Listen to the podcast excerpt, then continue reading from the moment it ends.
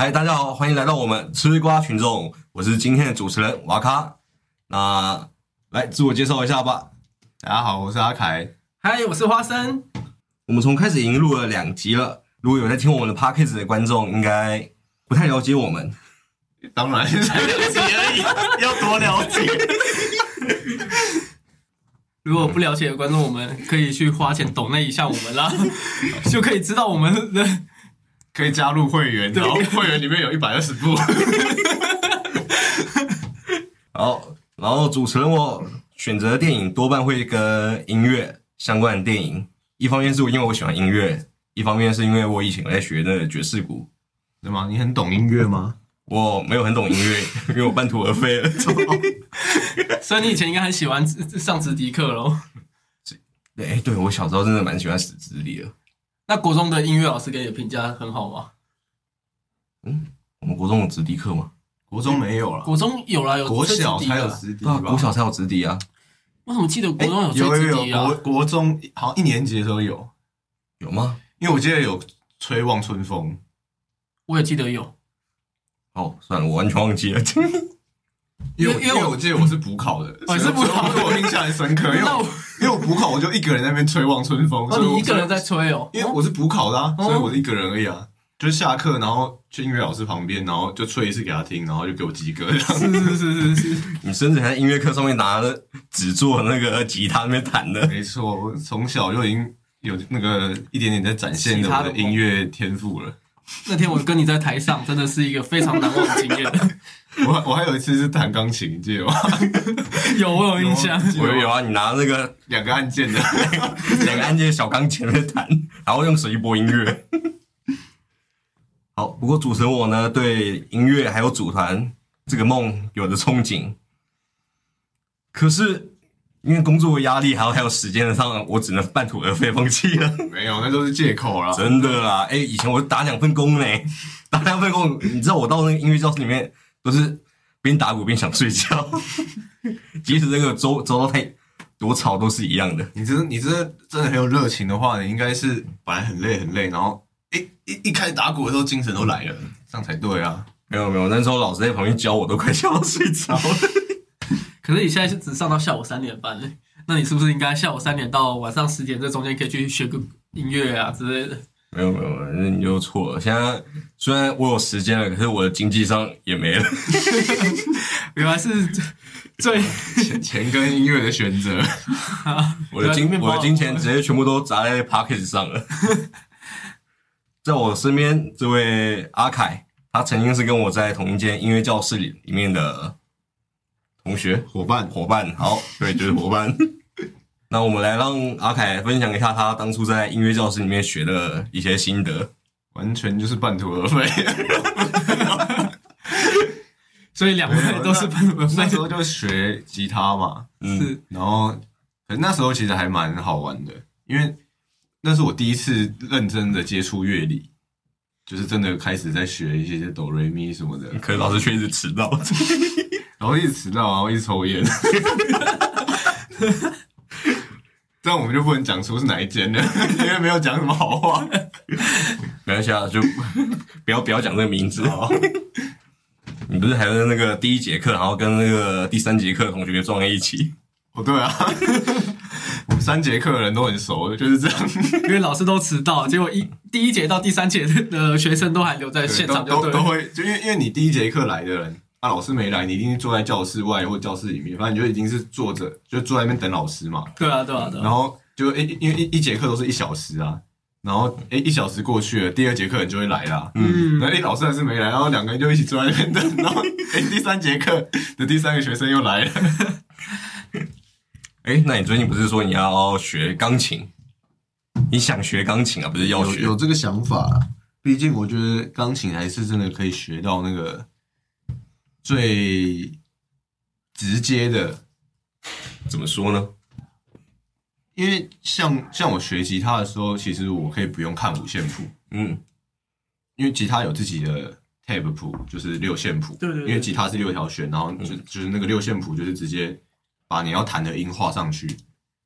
但我觉得这样好像还是，虽然说我也是可以看五线谱弹吉他，但是我觉得那个连接性没那么强，哦，所以如果有这个机会的话，就想要学钢琴，好像是最直接的一个连接。那你不觉得你的机会已经来了吗？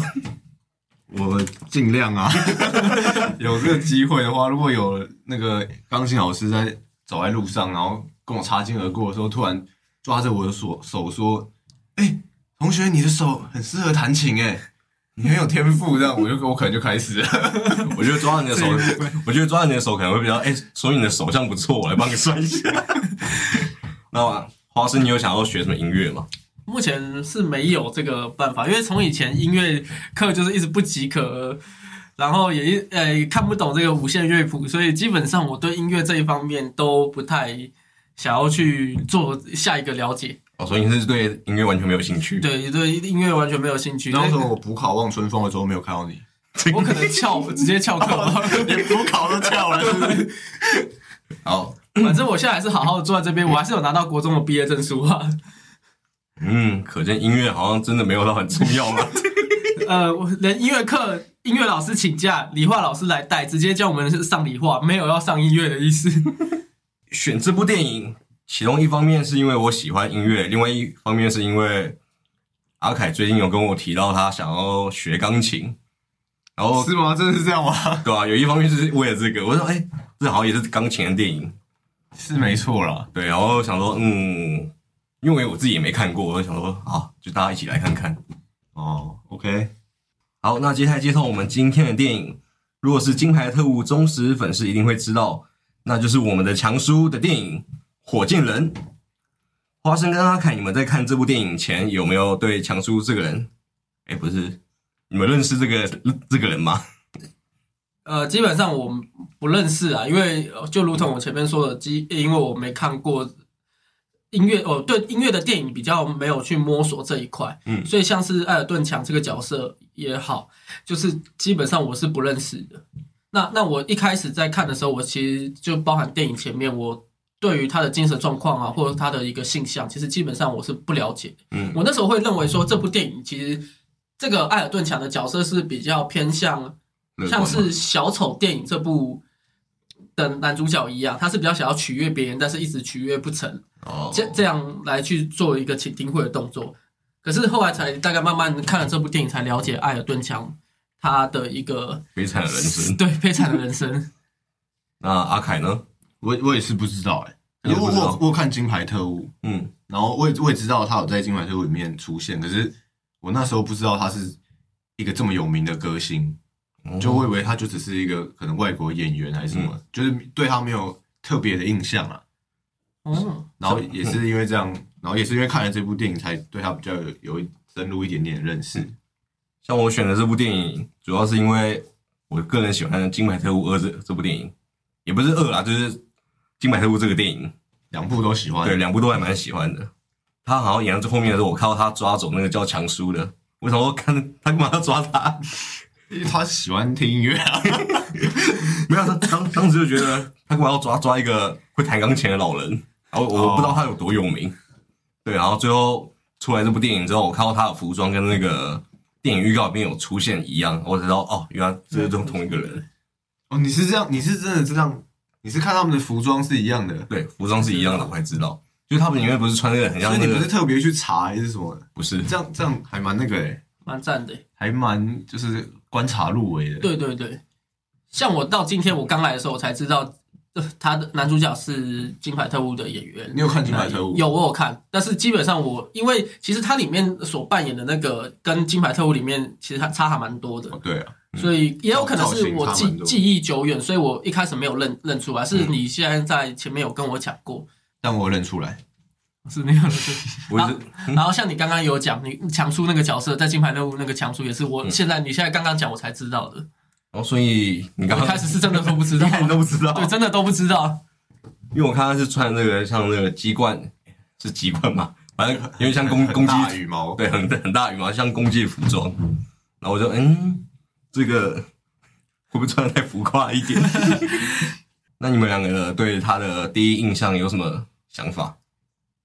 第一印象的话，等于是看电影的时候才对，就是看电影当才才才有这个第一印象。对，我那时候是其实看到的时候，我是觉得说，哎，这这个人是穿着很浮夸的表演，可是他的第一幕又是走进一个，乐界所，对乐界所，所以我就觉得看到这一幕的时候，我就想要再去了解，就会想要看下去，嗯，想要就是说，哎，这是一个什么样的故事？为什么会穿这么华丽的服装？然后跟乐界所有什么关系？嗯那花生呢？嗯，就是如同我刚刚讲的话，我没有办法知道他的精神状况或什么，为什么他要来这个乐界所，嗯跟人家讲话，所以也是跟阿凯一样，我就是看到以后才慢慢去进入他的世界，然后去观看他的表演。那花生，你在电影一开始没多久的时候，你就有提到那个，哎，这个画面我很喜欢，啊，是对，没错，那个画面就是他那个在乐界所的时候看到小时候他自己，嗯，然后带领他一开门的那一瞬间进去，然后进去他的回想里面。那这一个部分，他在电影呈现的角度是一个跟随镜头的方法，然后打开那个门以后，然后就用俯角镜头去做拍摄。那这个画面其实我个人觉得还蛮喜欢的，有点类似第一人称要带领那个观众进入视角嗯然后那段歌舞其实就是在代表以前小时候他遭遇的一些事情。那我个人觉得，里面滤滤镜的部分，我也觉得还蛮不错的，因为那个画面呈现大部分大家所有人都是冷色系的，只有男主角跟小，不管是小时候的男主角还是长大的男主角，小时候是亮亮色亮色系的嘛。长大跟小时候的都是对，长大跟小时候都是都是嘛，都是亮色系的。那这其实就跟我们在用 Photoshop 修图一样，就是主体跟背景不能打架嘛。嗯其实用一个明亮之分去明暗嘛，去去做一个呃把它凸显出来拍摄手手法，对，去做一个凸显出来，也让大家知道说这是谁的回忆，这就是男主角的回忆。所以这一部分是一开始我在看电影的时候就跟你们两个人说，我个人很喜欢这一幕。哦，我还看到这一幕的时候，我以为是这个阿凯家的投影机这个有问题，完全不会这样联想哦。我想说，哎、奇怪，他们怎么亮亮的，然后后面是黑黑的，是不是有问题？然后直接转到电电脑桌那边看，我说，哎、没问题，那刚刚这个主持人也有讲，我补充一下，就是嗯。我们是在阿凯家利用投影机去放射，放嗯放在那个大荧幕，我们这边有一个大荧幕看，一百寸大荧幕，一百寸大荧幕来看嘛。那如果想要知道阿凯家长什么样子的话，欢迎抖内，好不好？赶快把抖内啊！抖内只要抖内到一定的金额，我们就会邀请你们到阿凯家来一起看电影。我们的账户会在我们那个接下来影片下方连连接，可以直接点进去。我觉得大家会想象的很豪华，就看到的时候其实还好。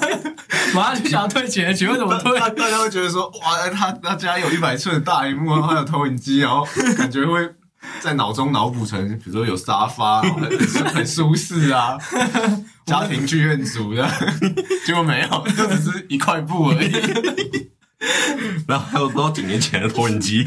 没错，阿凯，你对于这部电影还有什么场景有特别深刻的印象？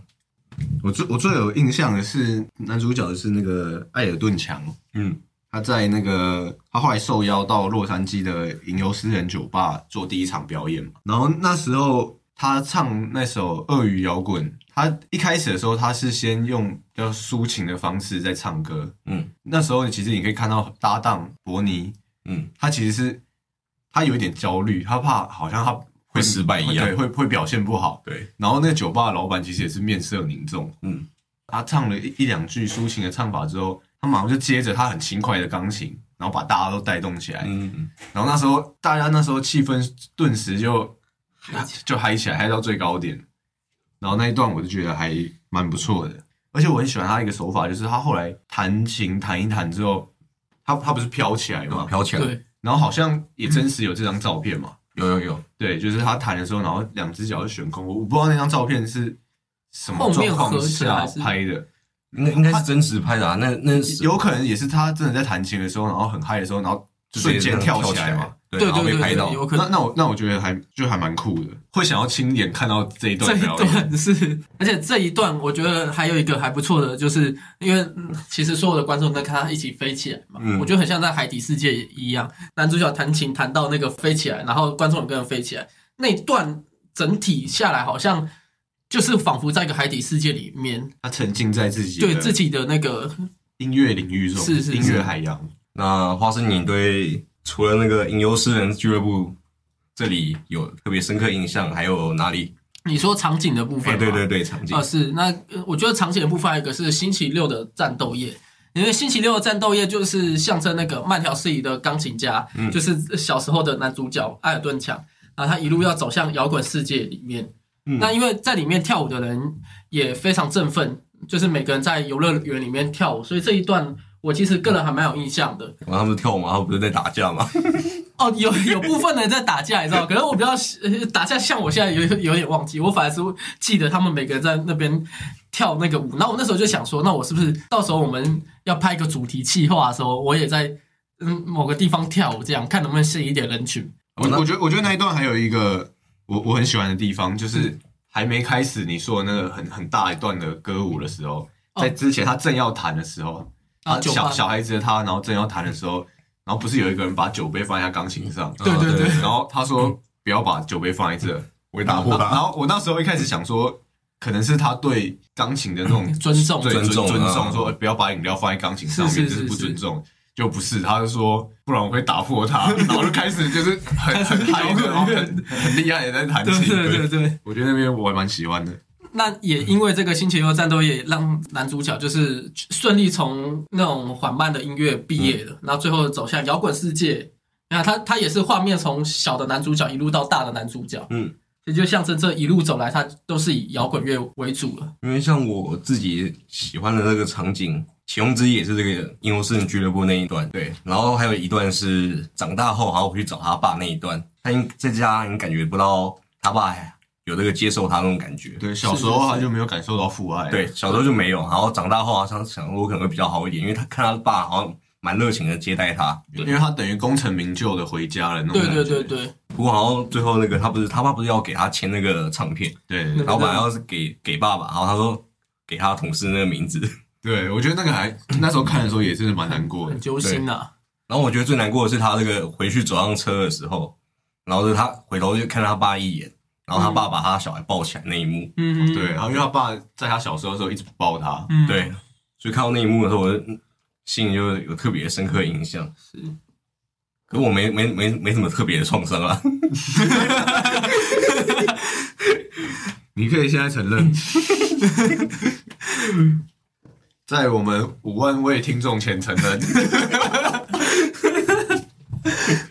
那整部电影里面，你们这部电影是一个音乐电影，你们对于这部电影里面有特别喜欢还是特别有深刻的音乐？我我有一个很喜欢，就是因为它它的剧情几乎都是跟音乐有呼应的嘛。嗯我很喜欢的一个点，也是很喜欢这首歌，在他那时候已经很有名了，电影差不多到三分之二，就是已经演他爆红那些了。嗯跳他跳到自己家里的豪宅的游泳池里面，嗯之后沉到水里，然后看到他小时候的他在弹琴嘛，然后他就唱那个《Rocky Man》这首歌，就是《火箭人》这首歌。我那时候我看到这里的当下的时候，我才感受到原来这这就是火箭人的意思。因为我在看之前，其实我不知道为什么这部电影要叫火箭人，它可以叫什么艾尔顿强的传奇故事还对是什么？对对对，为为为什么叫火箭人？然后我看到这里的时候，我完全明白就是什么是火箭人。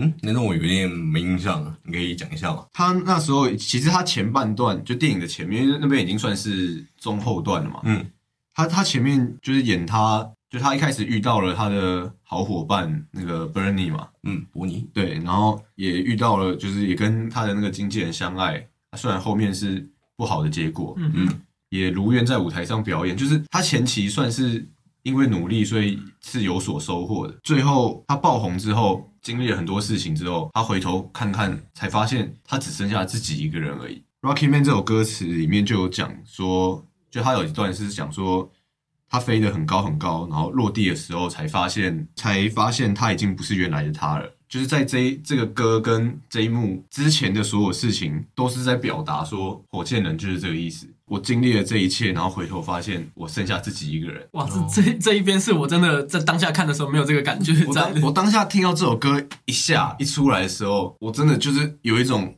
全部都搞懂了。原来火箭人就是这个意思，就是嗯背后的意义。他的前半生的经历遭遇，嗯嗯然后最后他发现他已经不是原来他自己了。是，这就这就是火箭人啊，就是一个，对，就是这样。那么花生呢？呃，还是鳄鱼摇滚，就是前面大家有提到鳄鱼摇滚。呃，这个这个歌也是，其实我最后在看完电影后有自己自己去听的部分，因为真的很好听嘛。那它的副歌的部分也是大家会朗朗上口部分。嗯，呃，一开始他要在大家众人表演面前呈现紧张不安，那时候其实以观众角度会去替他捏一把冷汗嘛。嗯，因为其实就像阿凯前面有讲说，其实酒吧的很多人都替他担心。嗯，要开始要弹钢琴那一幕，其实就跟《两生刊集》里面的本田哦那个骑机车一样对一样，他只要拿到属于他的东西，他就开始变成类似像本田的暴走族也好，或是他成为一个巨星。这就是有些人像是大家在看不管运动比赛还是什么，你会发现他可能私底下人是很害羞，可是到了场上他却却不怯场，主宰观众。所以这一幕是我在这个里面比较最有印象的部分。嗯，那我大概就是这样。好我第一首也是鳄鱼摇滚，不过我选它的原因是因为那个它那一首一出来，就让我直接很明白，那这这是一首摇滚乐，心境上会有那个刺激，还有那个起伏、兴奋那种感觉。虽然我听不懂他在唱什么，有有种那个心跳跟着他的鼓点在走的那种感觉。对那种感觉，就像那个我们上一部那个《刺激一九九五》里面那个，这有有这有这一段吗？没有没有，他他他不是有说那他不是有那个播那个音乐的时候，然后那个那个黑人叫什么啊？那个瑞德，瑞德，瑞德不是说那个，就他他他他也听不懂他在唱什么，可是当他感受到我自由，哦，就是那种感觉。嗯，然后我还有第二首是那个小小舞者，就是他在那个大妈轰趴那边，他在那个吟游诗人酒吧表演完之后，因为很成功，嗯所以他们就去了一个派对上面。对对对，然后他们那边唱那首小小舞者，我喜欢这首是因为我好像不知道以前在哪里有听过。然后可是我因为我英文不好，我也我也我也我也找不到这首歌，然后我觉得很好听，然后找不到。你你可以用 Siri 然后哼出它的旋律啊，可是我这搞不好找得到。可是我的是安卓，那你可以用 OK Google。哎，OK，酷狗其实可以耶。OK 我可以。对我前阵子这样在吃拉面的时候，我看到这首歌，哎、听起来不错，我直接叫 OK 酷狗，然后他在听那个旋律，然后听大概不到三十秒，他就帮我搜寻歌曲。没有，可是你要你要自己哼，你要自己哼那个旋律，看他找不找得到。你知道，我是觉得啦，AI 也是有人权的，不能不能这样去搞它，你懂吗？那像整部电影你们看完之后，你们有什么特别心得或想法？我先讲一下好了，嗯。因为这一部电影来讲，我们不能去评论它的剧本什么，它就是很忠实在它的故事，嗯。所以我大概简评是以他的人生为主，就是艾尔顿强这个角色为主，因为毕竟也是真实事件发生的嘛。嗯。那我其实到今天下午在打球的时候，也一直都在想着，就是艾尔顿强，呃，家庭是美满的话，有可能创造出这个巨星来嘛？因为其实大家也知道，从前面看到他，他的爸爸是亲生爸爸是一直不理他的，嗯那也因为他这样开始慢慢走上钢琴了。那其实最后到妈妈的那个阶段，呃，一开始有一个点，我前面没有提到，是刚刚前面主持人有讲过嘛，那个他跑去爸爸家，嗯他已经成为一个巨星，去跑去爸爸家，然后结果却被爸爸继续冷言冷语的看待，好像就是没有他那个青涩的日子。那即便有，也只是利用他签个名之类的。后来他跑去打电话跟他的妈妈讲，希望可以得到妈妈的幸福。其实这一段的话，我一开始以为他妈妈是给他有点祝福的感觉，就说我知道你是个同性恋，嗯我不会跟你讲什么，希望你可以明白，你接下来的日子是不被所爱的。其实当下我没有觉得怎样，后来我去查一些人的评论啊，才发现其实那一段话也是让男主角非常伤心的，因为男主角一直渴望至少得到妈妈的支持嗯。或鼓励，结果妈妈也是冷言冷语的讲。这一段话，让男主角整个心非常的受伤嘛。因为其实他在那一个阶段是一直很怀疑自己，即便他有那么大的伟大的成就，欸可是这边这边我想问一个问题，嗯。因为我那时候在看的时候，其实我看到你刚刚说那个打电话跟他妈妈讲说他是同性恋嘛，嗯对然后他妈妈说他早就知道了，嗯但是他他只是要要男主角自己知道说你你选择这条路是不可能好好被爱的一条路。是我看到这一段的时候，我其实也觉得，就是我感受到的是。他妈妈其实好像对他很不关心，但其实都有默默在注意他，所以他才会早就知道他是同性恋这件事啊。嗯对，然后，可是他讲出那句话，我那时候没有觉得他是要要伤那个艾尔顿强的心，嗯哼，我觉得他是有点语重心长的讲一些经验谈那种意思，就是因为那个那个年代也是比较以前的年代对，对对比较封闭了，对。对然后我那时候在看的时候，我接收到的感觉是，他妈妈是要他好好想清楚那种感，觉。就是有点可能有点不忍心啊，或什么。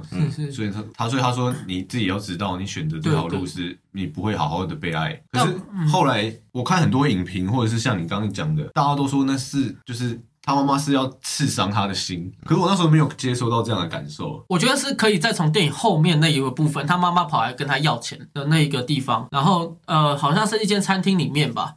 那男主角当下好像也是因为这样，他跑去洗手间，然后再看着他自己，然后思考一件事，就是说我这一生中都一直在追求，我希望被渴望，我被爱，嗯。包含爸爸妈妈也是，可是他们就是不爱我，那我不反而去重视那些重视我的，例如说伯尼嘛，嗯。伯尼就是一个算是他的一个伯乐啦，到现在其实从开头到后面都是一直很关心他，就算是男主角到有一个时间点，他一直很想要放弃，或者是找伯尼吵架，伯尼其实基本上也只是默默跟他讲一些事，他也不会想要跟他吵架。这也是为什么电影后面有讲说，他们到现在已经五十多年的好朋友，还是一样没有大吵过。伯尼几乎是对他最包容的人。那其实这部电影，我那时候一直在想的新的就是，如果今天他是在一个美满的家庭里面，他还能有一个已经变成一个小歌手，然后在外面巡回演唱，他不会成为那么成功的人。我觉得如果他在一个幸福美满的家庭，他就会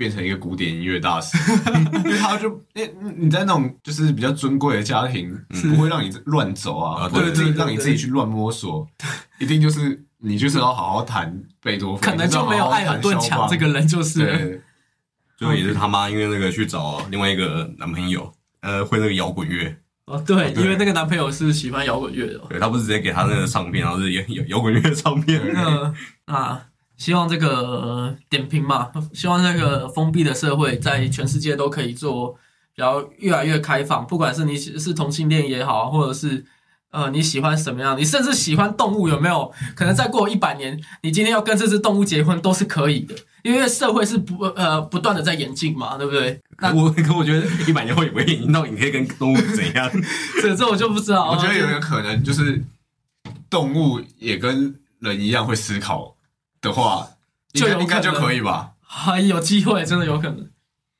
那如果现阶段的话，我是觉得不太行啊。是。现阶段你可能会被动动保局抓走。有可能。好，以上是我的心得。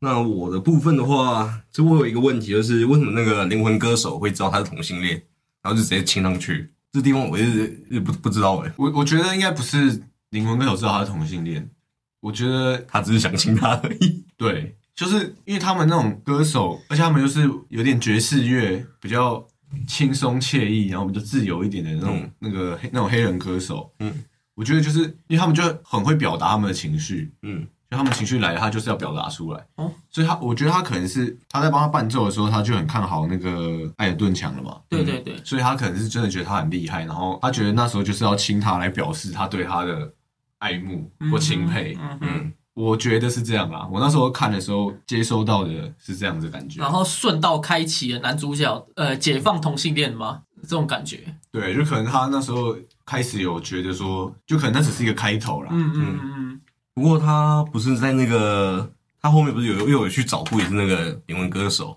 然后那灵魂歌手就直接说那个女朋友是 gay，你们记得这段吗？哦，对对对对对对，吧啊，所以代表那灵魂歌手早就知道他是 gay 了，可是我不不知道他到底是从哪哪里得出这个结论的。还是他那个灵魂歌手，其实他就是一个很善于观察的人，会不会他是一个这样子的设定？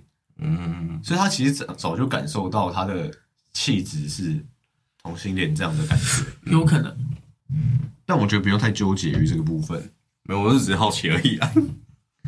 然后因为我自己也有去那个网上查一查一下别人的评论，然后就有那个艾尔顿强，他就自己说那个他是在第一次的性经验过程中才真正确定他自己是同性恋，所以不不是因为那个吻，那我可能就只是一个开头，一个开端，就是让他有这样子的开启怀疑那个对他说：“哎、我好像有点喜欢男生。”对对对对，那你们在这部电影里面有特别喜欢哪个角色吗？波尼一定是波尼。你嘞？我想一下，突，如其来的问题。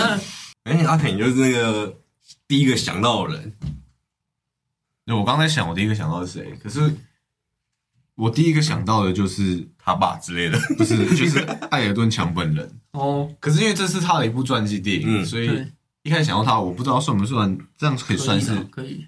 我最喜欢的角色。可是我觉得有一个一个小点，我觉得还蛮不错的，就是他后来不是又跟一个录音师结婚吗？啊，哎，对，没。错，对，然后虽然他们结婚一起不久又离婚了，嗯，但是他因为我不知道现实状况是怎样，可是电影里面演出来的是他跟他道歉，然后觉得对那个他老婆哦很很抱歉，这样、哦，嗯好像有点利利用他，然后来掩盖那个社会大众氛对对围。对，嗯，我觉得可以那这边可以边我觉得那边还就一点小小小的温馨感啊。对对对对。哦，我觉得我最喜欢的角色应该是伯尼啦。嗯，那为什么我喜欢伯尼这个角色？就是有钱有势，你看他帮忙做歌，其实也得到很多钱。他他有钱吗？他一开始没有，对他一开始没有，但是其实是他们是一起变有钱的。对对他们一起有变有钱，那就是他最后有变有钱嘛，有钱有势又有女人，但我觉得这这真的是人生的最棒的一件事情，就是这种嘛。他左右拥抱两个女人呢、好，下一部电影我会找那个富二代的医生之类的。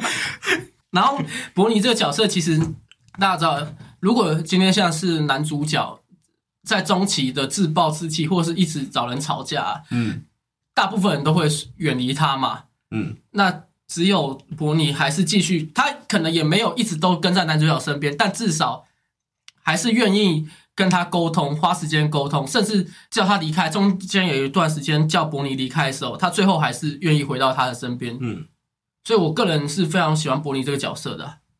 如果今天没有伯尼的话，甚至没有艾尔顿强这个人。哦，我对那个电影里面其中一段还有就是那个艾尔顿强他穿羽毛装，嗯然，后他不是在那个台下就先凶伯尼，凶完之后，然后准备要走上台，然后又突然回头，然后直接跟伯尼道歉。对，对，那种我觉得很棒。嗯，他直接跟他道歉，他就他就他回头跟他说 sorry，然后那个伯尼就跟他说 I know，就是我我懂。我懂。嗯，对他你知道你们有看到就是这这一段其实有一模一样的，就是在原你说原本吗？不是就是艾尔顿强道歉，然后嗯另一边的人跟他说我懂，就叫他不要放在心上这样的感觉。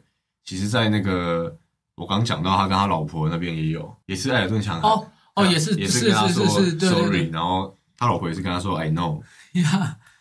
我都没注意到了。小小的算 有你现在讲我我有想到。应，该算小小的彩蛋，这样算彩蛋吗？可是可以可以说是这两个说 I know 的角色，也是在电影里面最愿意去理解艾尔顿艾尔强的顿这个人，对，对。不然其实除了扣除这两个角色，大部分大部分人都是还蛮势利的嘛。所以那时候在最后那个乐界所的时候，最后那一幕就是所有的人都出来，前面几个人都是先指责嘛，嗯，然后他选择去原谅，然后最后才看到伯尼有跟他讲说，好像那时候有点道歉，就是说他那时候说应该是有点鼓励他吧，伯尼那时候是鼓励他，他好像他好像是跟他讲说，你不需要变成任何人，就是你只要是你自己就可以了。嗯，然后我指的是艾尔顿强，这个时候看到就是心里想着伯尼这个人，才觉得说我好像有点有点亏欠他，对，有点亏欠他那种感觉。像我的话，我也自己也是喜欢伯尼啊，嗯哼，因为我觉得伯尼就是他艾尔顿强他身旁一个支柱，就是今今天没有伯尼的话，就不会有艾尔顿强这个人。而且我哎、我突然想到，嗯还有还有一个蛮喜欢的点，就是其实很一开始的时候，伯尼已经知道艾尔顿强是同性恋之后，可是他还是一直有跟他讲说 “I love bro” 这样，就是我爱你兄弟。对，虽然说我的爱不是那个爱，对，可是他他就是很直接的在支持他，很直接的表达他是说是是是，我我是爱你的，我是我是永远都会在背后支持你。对嗯我觉得这还他不会觉得说用依恋的眼光哎、嘛你是你是同性恋，那我这样会不会被你误会？还是 我觉得我觉得还蛮不错的。而且我们必须说，在那个年代，真的，如果你可以正视同性恋这个，然后不被人讨厌，其实是还蛮难难得的。对，所以阿凯应该也差不多是喜欢伯尼吧。如果你你看这部电影的话，一定会喜欢伯尼这个角色、啊，因为他就是最、最无私包容的人啊，嗯，当然一定会喜欢他。那如果排除伯尼呢？如果排除伯尼，然后我们三个要选的话嘞，你说，在我们三个人选一个最喜欢的吗？没有。我，不知道，你刚刚的意思很像这样啊。排除伯尼，然后选择电影里面你最喜欢的角色。我最喜欢角色可以是那个伯尼在 party 上遇到的那个女生吗？我觉得她蛮辣的。我觉得可以。哎、好像那个人好像是他是伯尼的第一任妻子，第一任哦好像啊，我也不太确定，好像有看到这个资讯。嗯哼，我个人是没有了，因为基本上说伯尼这个角色的话，你对其他都没什么印象。不不能说印象哦。你说，因为你刚才是说喜欢，我觉得就嗯其他角色没有什么喜带入喜欢感。嗯，可是因为这部影片其实它就是在讲那个艾尔顿强艾尔顿强的，对，所以对，其实他是他本身是最立体的，嗯那其他人本来就没有太多的叙事算。是衬托，因为我们不能像那个刺激一九九五那种感觉，就是每个角色其实都有他的功用在。功用以及特色在。因为这一部有点类似传记，那传记当然是以男主角艾尔顿强为主，然后其他为辅。所以个人你说除了波尼以外的话，还真的没想到哎、不然就是看热线所哪个人长得比较正吧。肤浅，太肤浅了。我今天问的是这个问题吗？是，我是问你喜欢哪一个角色，不是喜欢哪个女生。那两位对于外婆这个角色呢？你们觉得外婆这个角色会不会比她的爸爸妈妈好一点？会好一点，可是他外婆的角色，我觉得没有很立体，因为其实他也就只有带他到皇家什么戏诶皇家音乐学院，嗯，嗯哼，然后跟他讲了一句，就是你不要让人家看出来你很害怕，你要假装很有自信，是，然后你要假装觉得自己比他们都还厉害。嗯嗯，其实他比较有，就是比较有存在感的，只有这一段，这一段。对，确实是比较平面，后因为面后面就没有他的戏份了。对对对对，有可能是角色把他写死或者怎么样。那因为我是觉得，还是导导演怕这个外婆抢了伯尼的风光。因为因为男主角在小时候那一瞬间，其实爸爸妈妈对他来讲都是会觉得男主角是个可能是麻烦的存在，所以只有外婆对他的关切，对没有他的关切，反而是外婆是常常有跟他聊天呐、我这种感觉，我会觉得，那如果真的要说除了扣除伯尼以外的话，外婆应该算是第二个，我觉得可以接受。如果我的第二个的话，我可能会选他妈后来的那个男朋友，哦因为我觉得他妈后来的男朋友是接受接受那个艾尔顿强的。嗯，对，就是我觉得他有把他当儿子来看待，然后这个好像在他别墅里面，然后又直接叫那那个男人爸爸。我记诶我这我是没有，我记得我我有印象，好像有听到他好像叫他爸爸。其实差不多已经接近我们的尾声了，大家的台词应该都差不多讲完了。好，那就是 直接接近我们的尾声了。感谢我们这一这一次带来的 h a r k e s 火箭人，谢谢。谢谢。